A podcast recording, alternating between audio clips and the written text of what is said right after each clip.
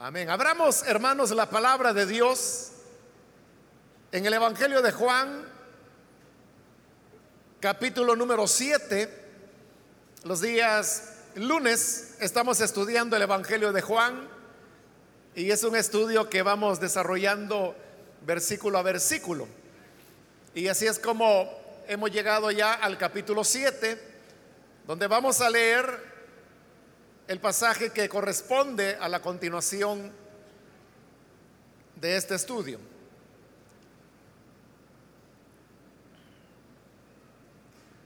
Dice la palabra de Dios, el Evangelio de Juan, capítulo número 7, versículo 25 en adelante. Algunos de los que vivían en Jerusalén comentaban, ¿No es este al que quieren matar? Ahí está hablando abiertamente y nadie le dice nada. ¿Será que las autoridades se han convencido de que es el Cristo?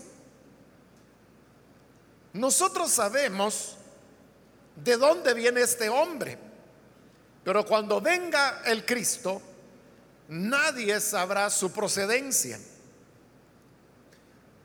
Por eso Jesús, que seguía enseñando en el templo, exclamó, con que ustedes me conocen y saben de dónde vengo.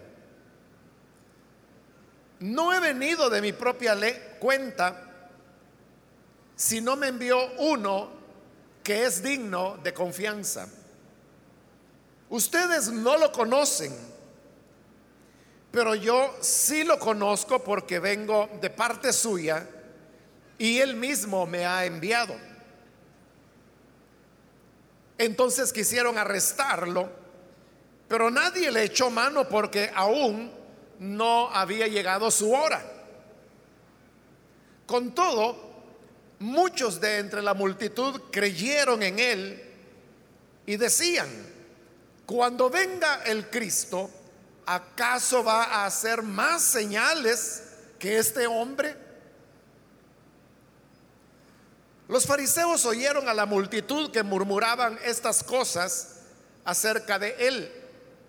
Y junto con los jefes de los sacerdotes, mandaron unos guardias del templo para arrestarlo.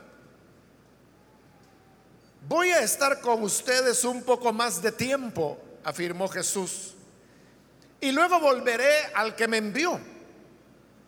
Me buscarán, pero no me encontrarán, porque a donde yo esté, no podrán ustedes llegar. Y este, ¿a dónde piensa irse que no podamos encontrarlo? Comentaban entre sí los judíos. ¿Será que piensa ir a nuestra gente dispersa? Entre las naciones para enseñar a los griegos. ¿Qué quiso decir con eso de que me buscarán, pero no me encontrarán? Y a donde yo esté, no podrán ustedes llegar. Solamente eso leemos, pueden tomar sus asientos, por favor.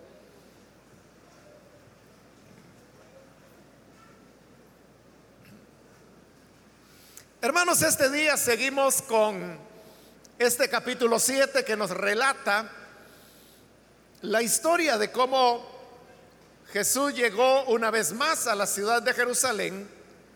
En esta oportunidad, cuando se celebraba la fiesta de los tabernáculos, también llamada la fiesta de la cosecha.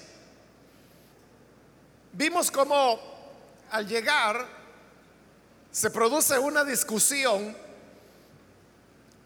porque el Señor había sanado en el día sábado. Dijimos la vez anterior que de acuerdo a los datos que el Evangelio de Juan nos da, la sanidad del hombre paralítico, que es a la cual el Señor está haciendo ahí referencia, había ocurrido 15 meses antes. Pero explicamos que Juan lo presenta de esa manera porque de todas las señales y milagros que Jesús hizo, Él solamente escogió siete para relatarlas en este Evangelio. Y como la sanidad del hombre paralítico había sido en sábado, Juan continúa haciendo referencia a ese único relato que su Evangelio presenta para poder dar razón de estas discusiones que se daban entre los judíos y él. Ahora, en el pasaje que acabamos de leer, vemos que el tema del sábado ya no se vuelve a tocar más, sino que más bien la discusión se enfoca en el tema de, de la identidad de Jesús. ¿Quién es Él? Y esto está siguiendo el mismo formato que encontramos en el capítulo 5, donde se relata esa sanidad del hombre paralítico en día sábado. Que el tema de por qué Jesús sanaba en día sábado, él lo remitió al hecho de su identidad, es decir, quién era él. Y se recuerdan cuando vimos esas palabras del capítulo 5, cuando Jesús decía que mi padre hasta hoy trabaja y yo también trabajo. Y con esas palabras él hacía referencia a ciertas enseñanzas de los rabinos que había en esa época, los cuales se preguntaban que si Dios en el día sábado guardaba el reposo o si él seguía trabajando. Explicamos las razones que ellos arguían, pero al final la conclusión a la que llegaban era que Dios trabajaba en el día sábado, que Él no, no se detenía, porque entonces la vida misma se detendría en el día sábado si Dios no trabajara. De manera que cuando Jesús decía, mi padre trabaja y yo también trabajo, él se estaba haciendo igual a Dios. Porque eso es lo que él está diciendo, que si su padre trabaja, y los judíos entendieron perfectamente que se estaba refiriendo a Dios, y el decir yo también trabajo, era decir las mismas obras que mi padre hace, yo las hago. Y como decíamos en esa oportunidad, si el Señor no hubiera hecho el milagro de la sanidad del hombre paralítico, esas palabras simplemente hubieran sido palabras. Pero el problema para los judíos era que él había sanado a un paralítico y eso era dar vida, eso era obra de Dios. Por eso fue que el tema del sábado el Señor lo llevó al punto de, quién era Él. Entonces, dependiendo de si los seres humanos reconocen la identidad de Jesús, quién es Él, entonces no van a hallar escándalo o tropiezo en el hecho de que Él no guardara el sábado. Por eso es que acá, ahora, en este capítulo 7, le decía que en el párrafo que hemos leído y en lo que sigue, de este relato, ya no se va a mencionar más el, tema del sábado, sino que todo se enfoca en la identidad, quién es Él. Porque el mismo Señor había justificado el hecho de sus obras en sábado remitiéndose a su identidad. En el versículo 25 se nos dice que algunos de los que vivían en Jerusalén comentaban. Recordemos que como era la fiesta de los tabernáculos, había judíos que venían de las diversas naciones donde vivían en peregrinaje para celebrar en Jerusalén esta fiesta de la cosecha o de los tabernáculos. Entonces había muchas personas en ese momento en Jerusalén que no eran de ahí. Y eran los que estaban preguntándose, como lo vimos anteriormente, si Jesús habría de llegar a la fiesta o no. Pero estos que ahora van a hablar, se nos dice en este versículo 25 que eran los que vivían en Jerusalén. Es decir, ellos no eran peregrinos. Sí estaban participando de la fiesta de las cosechas. Pero ellos no eran peregrinos que habían llegado de afuera, sino que eran los que vivían, estaban en su ciudad, en Jerusalén. Y ellos eran los que comentaban estas cosas acerca de Jesús. Todas las cosas que ellos comentaban eran referidas a su identidad, quién era Él. Ahora, aquí lo que Juan ha hecho es que diversos comentarios que varias personas habían hecho, Él las junta y las une todas en lo que es este versículo 25, 26 y 27. O sea, todo aparece como un solo párrafo de lo que la gente comentaba. Pero cuando uno lee ese párrafo, se da cuenta que eso no lo decía una persona, sino que, como el mismo Juan lo dice, que era lo que la gente comentaba. Pero unos decían una cosa, otros decían otra. Porque al leer esos versículos uno encuentra que ellos hacían ciertas preguntas o ciertas afirmaciones sobre Jesús, que luego otros respondían o contradecían. Pero todo está presentado como que si fuera un solo discurso, cuando realmente son diversas frases tomadas de una y de otra persona que se han unido por cuestiones de, economía en el relato. Pero veamos qué era lo que se preguntaban. En primer lugar, en el versículo 25 se nos dice, ¿no es este al que quieren matar? Es decir, que el tema y los planes que las autoridades religiosas en el Evangelio de Juan llamados simplemente judíos, los planes que ellos tenían de matarlo, no era, hermanos, algo que hubiera quedado en un círculo muy estrecho. Porque vemos que al menos la gente que vivía en Jerusalén ya sabían de ello. Por eso es que se están preguntando, bueno, ¿y este que no es al que quieren matar? Y el versículo 26, ahí está, hablando abiertamente y nadie le dice nada. Y se preguntaban, ¿será que las autoridades se han convencido de que Él es el Cristo? Ellos se preguntan, ¿no es Él el que quieren matar? Pero vean, ahí está hablando, está enseñando.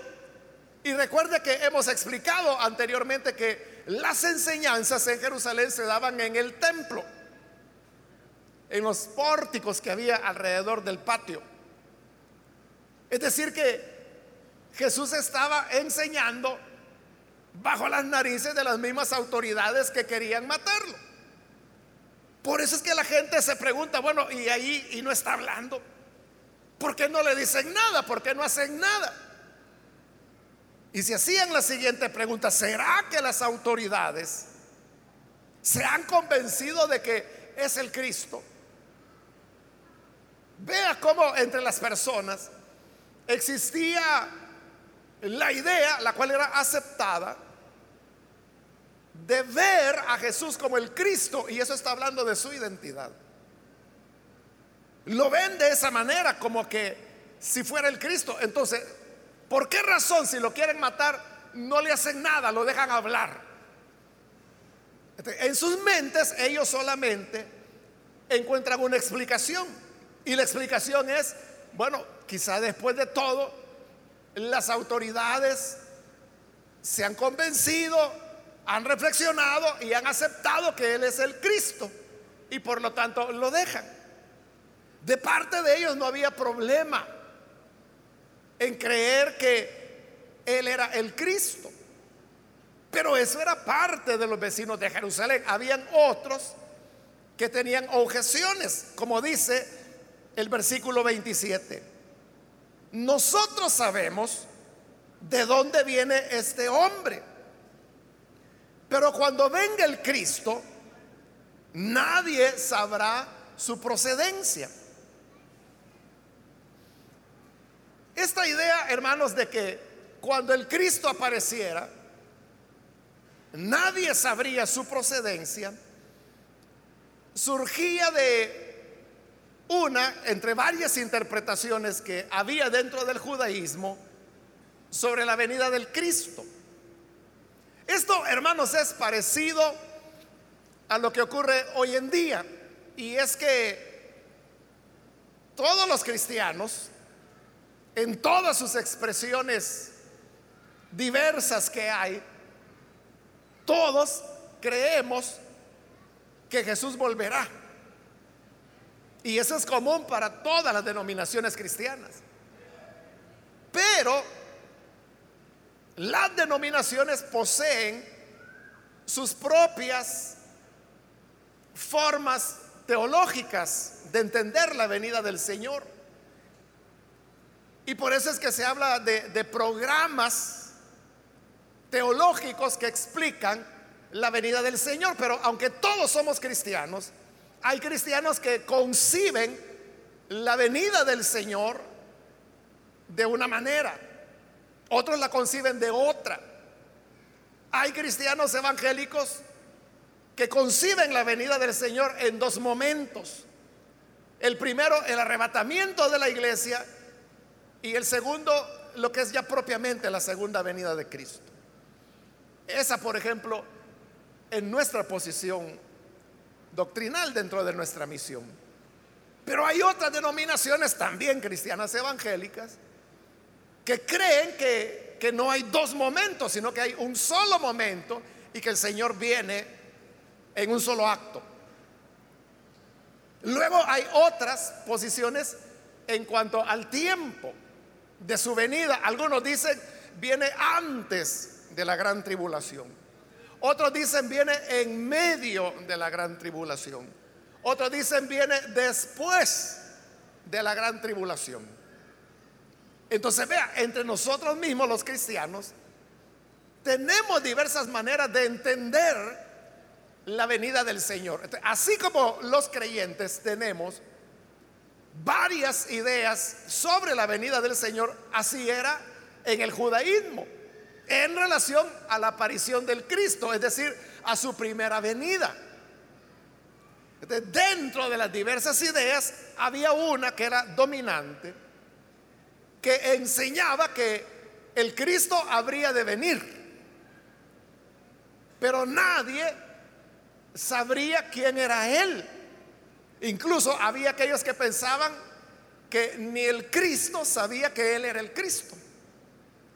Hasta que apareciera Elías, de acuerdo a la profecía de Malaquías, y que cuando Elías apareciera, él habría de ungir al Cristo y entonces todas las personas sabrían súbitamente que él era el Cristo y ahí haría la obra de liberación de Israel.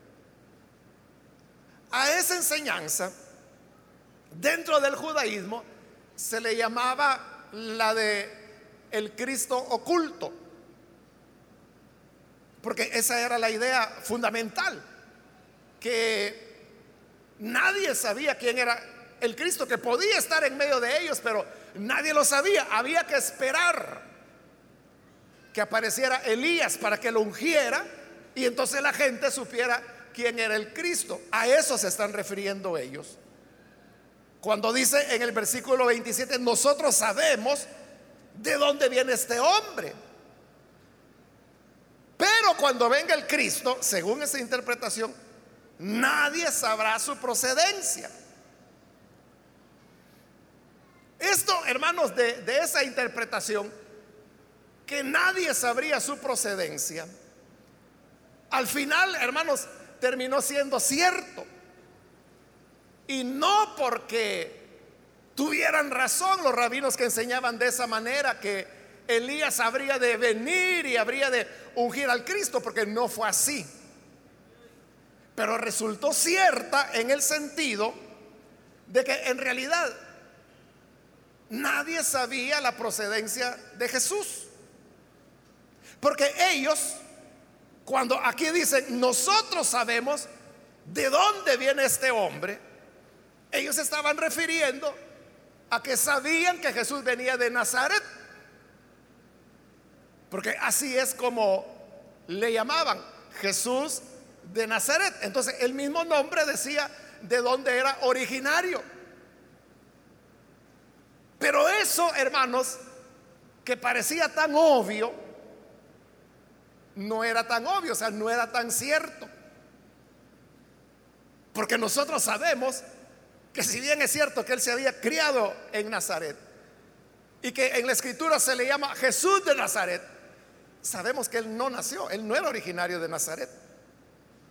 Él nació en Belén. Pero nadie decía Jesús de Belén.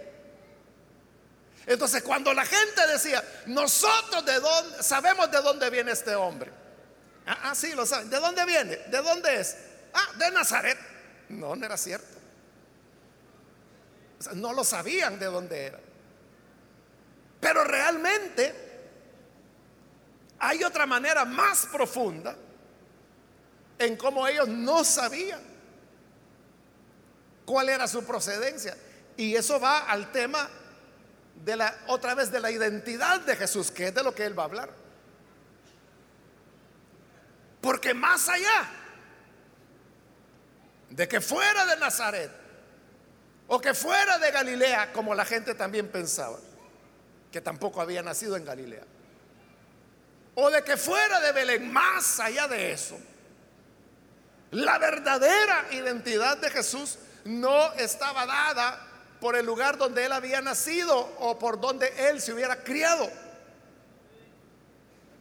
La identidad de Jesús estaba dada por su verdadera procedencia, su verdadero origen. Y esa procedencia no era terrena, sino que él venía de parte de Dios. Esa era su auténtica procedencia. Y a eso es a lo que Jesús hace referencia cuando en el 28 dice que exclamó y les digo, con que ustedes me conocen y saben de dónde vengo. Porque ellos habían dicho, sabemos de dónde viene este hombre. Que ya dijimos que pensaban que de Nazaret. Pero ahora el Señor va a ese otro elemento más profundo del que hemos hablado, porque dice, no he venido por mi propia cuenta, sino que me envió uno que es digno de confianza. Jesús está hablando del Padre, pero, pero sin mencionarlo, Él está como rodeando las cosas, porque solamente habla, como en este caso, diciendo, me envió uno del que es, que es digno de confianza. Y más adelante él dirá, vuelvo al que me envió. O sea, pero nunca dice quién era ese digno de confianza o quién era el que lo había enviado. Pero aunque no lo dice, la gente lo entendía, que se estaba refiriendo a Dios, como lo vamos a ver ya en un momento. Pero aquí viene lo fundamental. Y es que dice, ese que me envió es digno de confianza. Es decir, en el testimonio de Dios, sí que podemos creer. No en los comentarios de la gente que vivía en Jerusalén y realmente de ninguna persona. Porque el ser humano tiende a equivocarse, a inventar o a acomodar las cosas de acuerdo a sus intereses personales. Pero estas opiniones humanas no son confiables. Por eso es que Él está hablando que el que me envió, Él es digno de confianza. Por eso las opiniones que los hombres puedan tener, como por ejemplo, las que ahí se vertían, decir que él era de Nazaret, que no era cierto. Pueden haber otras opiniones, como por ejemplo, Jesús era un iluminado. Y claro que él tenía iluminación porque él era la luz. Pero era mucho más que un iluminado. Otro dice, es que él fue un gran hombre de Dios. Y es cierto que fue un gran hombre de Dios, pero él fue más, mucho más que un gran hombre de Dios. Otros han dicho, sobre todo en religiones orientales, ah, es que Jesús era otro avatar de Dios. Así como Moisés fue un avatar de Dios, Mahoma fue otro avatar de Dios. Entonces Jesús fue otro avatar de Dios, pero otro entre varios, ¿no? Son opiniones que no son dignas de confianza. O hay personas que presumen de un supuesto ateísmo y dicen, yo no creo que Jesús haya sido Dios, pero sí me encanta lo que él dijo. Y algunos dicen, Jesús fue un hombre que se adelantó a su época. Y sin duda que lo hizo. Pero Jesús fue mucho más que alguien que se adelantó a su época. Otros dicen, Jesús era un reformador social. Y sin duda que él introdujo elementos que hacían serios cuestionamientos a los conceptos sociales y culturales de su época. Pero Jesús fue mucho más que un reformador social. Todas estas ideas o algunos dirán, bueno, es que él era un hombre muy inteligente. O como los gnósticos dicen, no, es que Jesús fue a la India y allá fue a estudiar esoterismo y por eso es que él podía sanar a los enfermos. Lo raro es que los supuestos maestros que él pudo haber tenido en la India nunca se oyó que hicieran nada como lo que Jesús hacía. Bueno, lo que le quiero decir es que todas estas ideas no son de confiar porque son ideas que los seres humanos tenemos. Pero el que lo envió, por supuesto que lo conoce. Porque él fue el quien lo envió. Y por eso es que él dice, me envió uno que es digno de confianza. Claro, porque Dios no miente. Dios no acomoda las cosas a intereses particulares. Dios no interpreta los hechos de acuerdo a los momentos o los tiempos que el ser humano vive,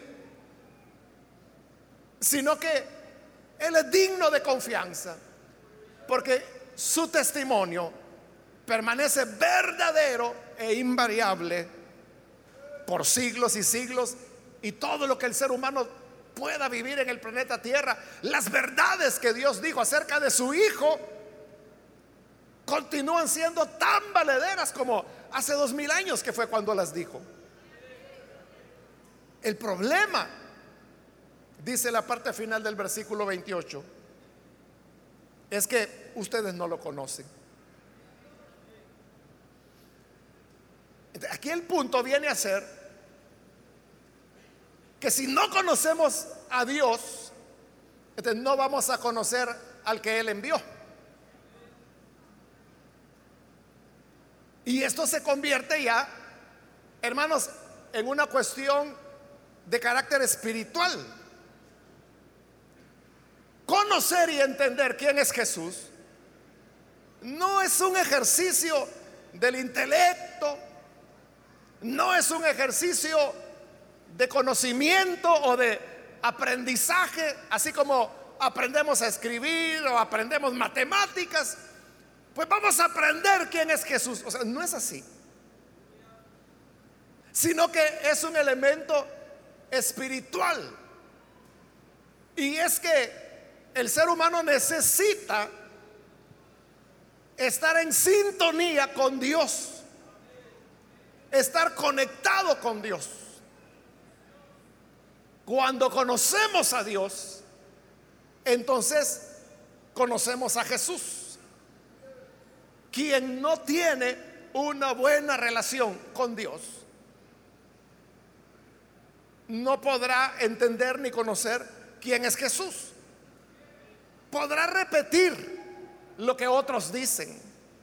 Podrá contar lo que vio en alguna película acerca de Jesús.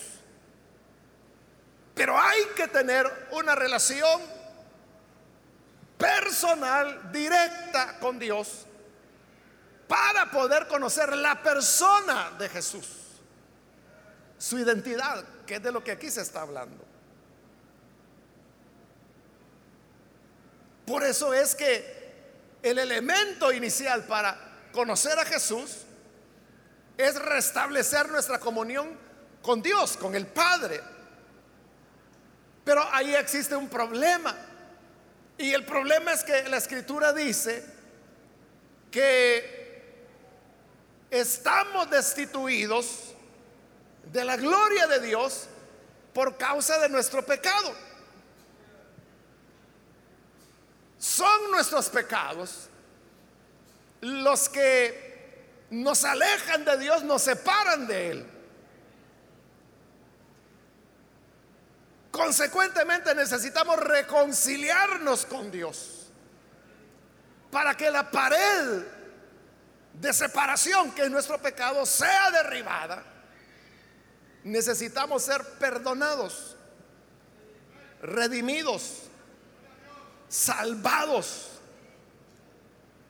para que entonces la gracia de Dios venga sobre nosotros y seamos capaces de poder conocer quién es Él y cuál es su procedencia. Cuando conocemos a Dios, entonces no nos resulta difícil decir, e-, Él vino del Padre, vino del cielo y vino para revelarnos la voluntad de Dios. Versículo 29, Él dice, yo sí lo conozco, dice Jesús porque vengo de parte suya y él mismo me ha enviado. Entonces, lo que él está diciendo, hermano, es bastante atrevido porque lo que él está diciendo es, yo conozco a Dios, porque vengo de parte de Dios. Dios me ha enviado. Pero cuando una persona dice eso, yo conozco a Dios. Yo vengo de parte de Dios. Dios me ha enviado. ¿Qué estoy diciendo con eso? Estoy diciendo que yo tengo una relación especial con Él. Que yo me relaciono con Dios de una manera íntima. Al punto que puedo llegar a este tipo de afirmaciones. Ahí Jesús está mostrando su identidad. él está diciendo que viene del Padre porque Él era con el Padre. Estuvo con Él, por eso lo conocía. Por eso es que Él puede afirmar, yo vengo de parte suya. Él ya dijo, yo no he venido por mi propia voluntad. No fue idea de Jesús. Iré al planeta Tierra para ir a dar un paseo para ver cómo están las cosas por allá. Para conocer a los seres humanos. No fue idea de él. Sino que dice, vengo de parte de Dios. ¿Y por qué de parte de Dios? Porque Él está cumpliendo un propósito. Él mismo me ha enviado, no fue un ángel.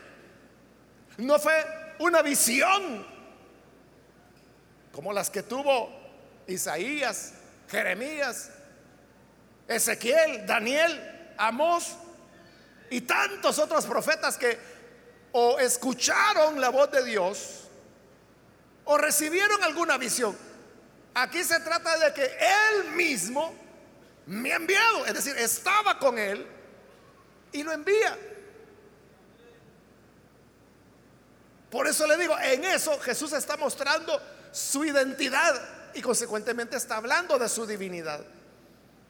Esto lo entendían tan bien los judíos que dice el versículo 30, Entonces quisieron arrestarlo, pero nadie le echó mano porque aún no había llegado su hora. ¿Por qué si anteriormente ellos mismos decían, ¿por qué lo dejan hablar? Que no es el que quieren matar. ¿Por qué no le hacen nada? Pero hoy en el 30 dice que sí quisieron arrestarlo. ¿Qué fue lo que pasó? Que entendieron lo que Jesús estaba diciendo. Y lo que él estaba hablando era de su origen divino. Que él había venido del Padre, que él sí conocía a Dios. Y de paso les estaba diciendo que ellos no lo conocían. Y recuerde que para el judío el hecho de conocer a Dios era la razón de su orgullo nacional. Porque como Pablo lo dice en su carta a los Romanos capítulo 9, él dice que Dios a Israel le entregó la palabra, los patriarcas, las promesas, la gloria, el pacto, los profetas. Entonces, Israel se sentía muy orgulloso que ellos eran el, pueblo de Dios. Bueno, así lo dice Oseas, el profeta Oseas, de todas las familias de la tierra, es decir, de todas las naciones que hay en la tierra, a ninguna he amado, sino a Israel. Entonces, eso era el orgullo de ellos, que ellos tenían una relación especial con Dios y que conocían a Dios. Pero hoy Jesús les está diciendo, no lo conocen. ¿Y por qué no lo conocían? Porque si hubieran conocido a Dios, lo hubieran conocido a Él, a su Hijo.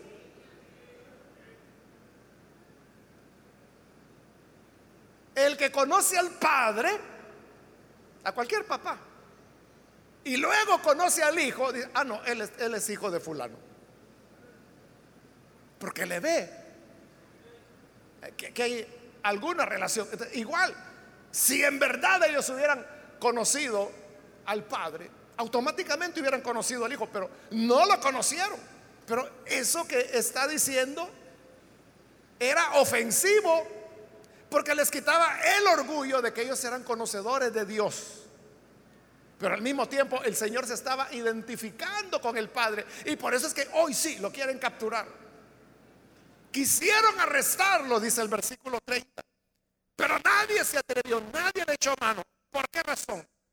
Dice, porque no había llegado su hora. Esa es una característica del Evangelio de Juan que hemos mencionado en otras oportunidades.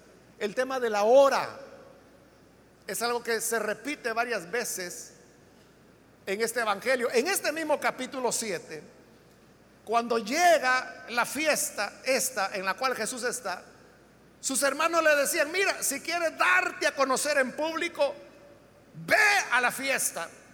Pero Jesús dijo, si ustedes quieren ir, vayan ustedes, yo no voy todavía. Porque mi hora aún no ha llegado. esa expresión, la hora, es la expresión que el Evangelio de Juan utiliza para mostrarnos que Dios en su soberanía, en su providencia, tiene un plan. Y es un plan que Él está desarrollando. Y para cada hecho, para cada momento, hay una hora, un tiempo específico en donde su voluntad será hecha. Pero para Juan hay una gran hora, que es a la cual Jesús se va encaminando. Y esa gran hora es el momento cuando Él habrá de ofrecerse a sí mismo en sacrificio. A eso está haciendo relación cuando aquí dice que nadie le echó mano porque aún no había llegado su hora, esa gran hora que viene más adelante, que es cuando Él será sacrificado. Por eso, aunque aquí tuvieron la intención de echarle mano, nadie se atrevió. Porque su hora todavía no había llegado. Qué bueno, hermanos, que nosotros tenemos un Dios como dice la escritura, que es un Dios de orden. Y porque Él es un Dios ordenado, tiene un momento, tiene un tiempo para cada cosa. En nuestra vida no ocurren cosas por suerte o por mala suerte. No hay casualidades o fatalidades o desgracias, sino que todo lo que ocurre en nuestra vida obedece a un plan y a un momento y a una hora que Dios ha establecido. Las cosas ocurren cuando Dios estableció que ocurran. Y no se pueden adelantar ni se pueden retrasar. Eso, hermanos, debe darnos a nosotros una gran confianza. No significa, véalo bien, no significa que no vamos a tener malos momentos o que no nos van a sobrevenir cosas desagradables. Vendrán, pero vendrán exacto en el momento cuando Dios lo ha establecido. ¿Y por qué Dios ha establecido que todas estas cosas ocurran en nuestra vida? Las buenas y las malas. Quizás por las buenas no tenemos objeción que ocurran en, nuestra vida. Al contrario, que vengan más cosas buenas, decimos. Pero tendrá que haber derrotas.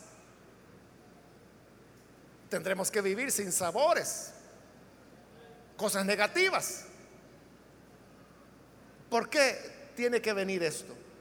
Porque la palabra del Señor dice, Pablo lo afirma, que todas las cosas ayudan al bien de los que le aman. si amamos a Dios, vendrán cosas buenas y malas. Pero la, diferencia entre nosotros y el incrédulo es que en el caso de los que amamos a Dios y tenemos fe en Él, la confianza de la promesa que se nos da es que todo contribuirá para nuestro bien. Si usted dice, pero yo no le veo qué bien tenga que yo esté enfermo, por ejemplo. Es que Él no ha dicho que usted lo va a entender.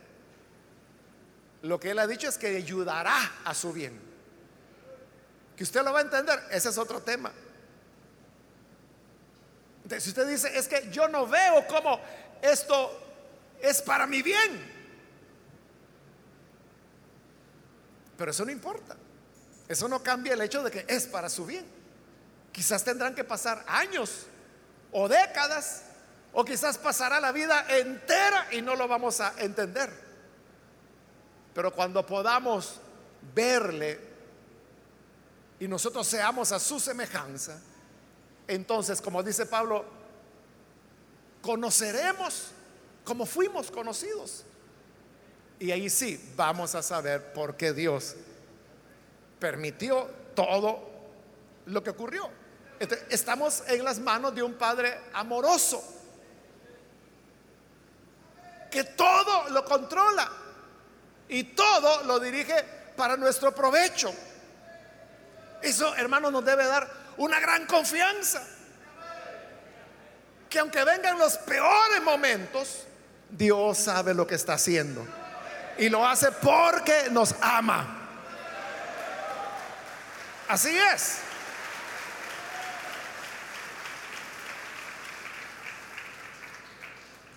Y hay un momento, o sea, ¿cuándo ocurrió? es el momento cuando Dios determinó que así fuera.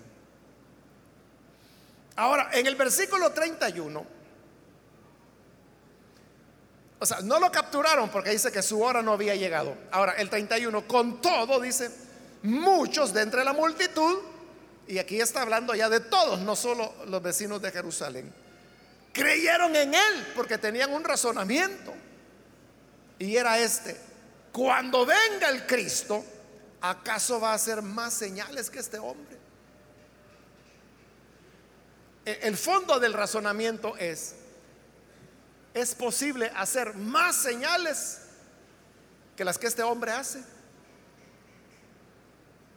Y la gente decía, pues no, hacer más de lo que él hace ya, ya no es posible. Entonces, él tiene que ser el Cristo, porque cuando venga el Cristo, tendría que hacer más señales que él, pero ellos mismos estaban diciendo que nadie podía hacer más señales que las que Jesús hacía.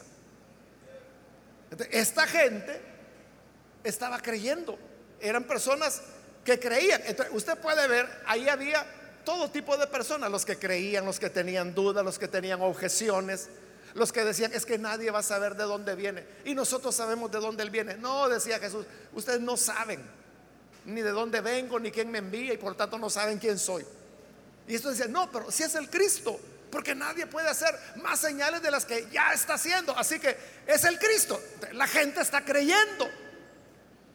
Y porque están creyendo, Dice el versículo 32, los fariseos oyeron a la multitud que murmuraba estas cosas acerca de él. O sea, están oyendo que están creyendo, están oyendo el argumento. Tiene que ser el Cristo porque nadie hace más señales que él. Y junto con los jefes de los sacerdotes, mandaron unos guardias del templo para arrestarlo. O sea, otra vez lo quieren arrestar. Solo que hoy son las autoridades. El relato, hermanos, no expresa qué fue lo que pasó. Pero el hecho es que no lo arrestaron. O sea, ¿por qué no lo arrestaron? No se nos dice. Pero el Señor vuelve al tema de que no lo pueden arrestar ni le puede pasar nada a él mientras su hora no haya llegado. Sin embargo, hay una hora, que es esa gran hora que viene. Y por eso dice en el 33, voy a estar con ustedes un poco más de tiempo. Y luego volveré al que me envió. Pero entonces vea, ¿de quién es la decisión? de que si se va o se queda. Ahí está diciéndolo. Voy a estar con ustedes un poco más de tiempo, pero luego volveré al que me envió. ¿Quién es el que toma la decisión? Es él quien lo decide. Es como que si yo llegara a su casa y le digo, mire, fíjese que hasta las nueve puedo estar. Después me voy a ir. ¿Quién está decidiendo eso? O sea, yo que soy el que lo está diciendo. De Jesús es el que está diciendo acá, todavía estaré con ustedes un poco más. Pero luego volveré al Padre. Pero ahí Jesús está sentando una verdad. Y es que aquí no es de que la multitud le quiere echar mano. Aquí no es de que las autoridades manden a los guardias para capturarlo, sino que dice es cuando yo decida es cuando yo diga que me voy al Padre. Más adelante, en este mismo Evangelio de Juan, Él lo va a decir más claro aún. Él dirá, nadie me quita la vida. Soy yo el que pongo mi vida. Tengo poder para ponerla y tengo poder para volverla a tomar. Jesús es el Señor el que tiene el control de todas las cosas. Entonces le dice, yo me voy a ir. Esta es la primera vez en el Evangelio de Juan que Jesús hace referencia a, su muerte, porque la manera de irse es por su muerte y resurrección. En su resurrección es que Él vuelve al Padre. Es la primera vez que Él está aquí mencionando que volverá. Dice en el 34, me buscarán cuando Él ya se haya ido, pero no me encontrarán, porque a donde yo esté, no podrán ustedes llegar. Y otra vez la gente comenzó a comentar, ¿y este? ¿A dónde piensa irse que no podamos encontrarlo? ¿Qué cree que no lo vamos a buscar? ¿Será que piensa ir a nuestra gente dispersa entre las naciones para enseñar a los griegos? Porque recuerde, Jesús nunca salió del territorio de Israel. Pero ellos están pensando, ¿será que se va a ir del país? ¿Será que iba a ser como Pablo hizo? que fue por las islas, por las naciones, por las diversas provincias romanas anunciando el Evangelio. ¿Será eso y que por eso no lo vamos a ver? En el 36, ¿qué quiso decir con eso de que me buscarán, pero no me encontrarán? Y a donde yo esté, no podrán ustedes llegar. Eso es lo que la gente preguntaba. Y vemos que Jesús no le responde. Porque ahí termina el relato. Y luego lo que viene ya es en el último día de la fiesta. Recuerde que dijimos que esto está ocurriendo entre el tercer y cuarto día de la fiesta, que duraba siete días. Lo que viene ya en el 37, ahí lo dice claro, es el último día, es el día número siete ya. Es decir, que Jesús ya no respondió a esto. Pero ¿por qué no respondió? Porque él ya lo había explicado. A esa pregunta, ¿qué quiere decir con que me buscarán y no me encontrarán? Y a donde yo esté, ustedes no podrán llegar. ¿Qué quiso decir Jesús con eso? Lo que ella había dicho, que para conocerlo a él, debían conocer al Padre. Por lo tanto, si ellos no creían, nunca lo iban a encontrar. Porque es necesario creer en el Padre, creer que Él lo envió. Como también la Escritura lo dice, esta es la voluntad del Padre, que crean en el que Él ha enviado. Pero si no creemos en el que Él envió, entonces no creemos en Dios. Las cartas de Juan dicen que el que no le cree a Dios hace a Dios mentiroso. Porque Dios ha dado testimonio acerca de su Hijo. Si yo no creo en el Hijo, no le creo a Dios. Creo que es mentira. O que Él estaba bromeando. O que se estaba gastando un chiste. Pero Dios no bromea, ni miente, ni juega. Es necesario conocerlo a Él para conocer al Hijo. Y si no le conocemos a Él, nunca podremos llegar donde Él está. Por eso les digo, ustedes no me van a poder seguir. No me podrán seguir es decir, mientras el hombre no se humilla delante de Dios, mientras no hay fe, el hombre puede saltar, puede correr, puede hacer lo que se le ocurra, pero no podrán venir a mí. Por eso es que Pablo lo dice bien claro. En Romanos, no es del que quiere, ni del que corre, sino de quien Dios tiene misericordia.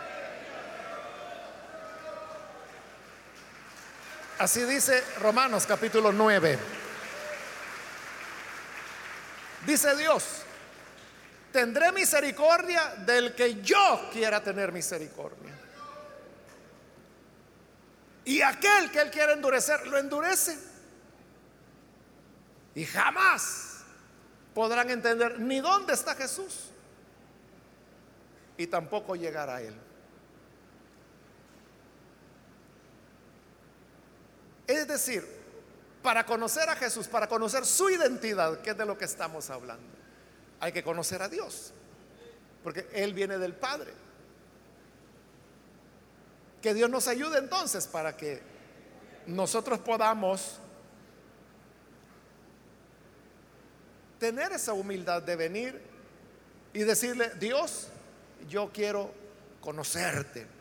Y, conocerlo a Él no es, hermanos, leer lo que la Biblia dice, conocerlo a Él no es ir a una iglesia todos los días, conocerlo a Él no es ver películas acerca de la Biblia, sino que conocerlo a Él, como dijimos, es una experiencia espiritual de nuevo nacimiento, es la regeneración. Y eso solamente se recibe por medio de la fe cuando creemos en el Hijo de Dios. Vamos a cerrar nuestros ojos y vamos a inclinar nuestro rostro. Padre, te damos las gracias por las personas que están aquí al frente, también aquellos que a través de televisión, radio, internet están escuchando y están uniéndose con nosotros en esta oración. Te pedimos, Padre, que los que creen en ti hoy puedan ser salvados, puedan ser transformados y que la gracia, Señor, de tu espíritu les haga nuevos hombres, nuevas mujeres. Que tu gracia, Señor, les alcance para que ellos puedan entender que tú eres el enviado del Padre.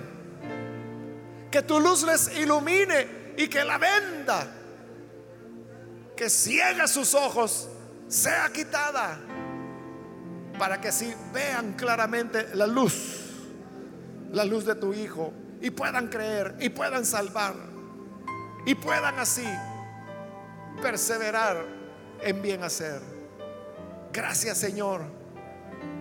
Y bendice a tu pueblo. Ayúdanos a todos para que cada día de nuestra vida dependamos de ti y tengamos la experiencia de conocerte de una manera renovada cada día, más y más. Que cada día podamos conocerte más y más. Por Jesucristo nuestro Señor lo pedimos. Amén.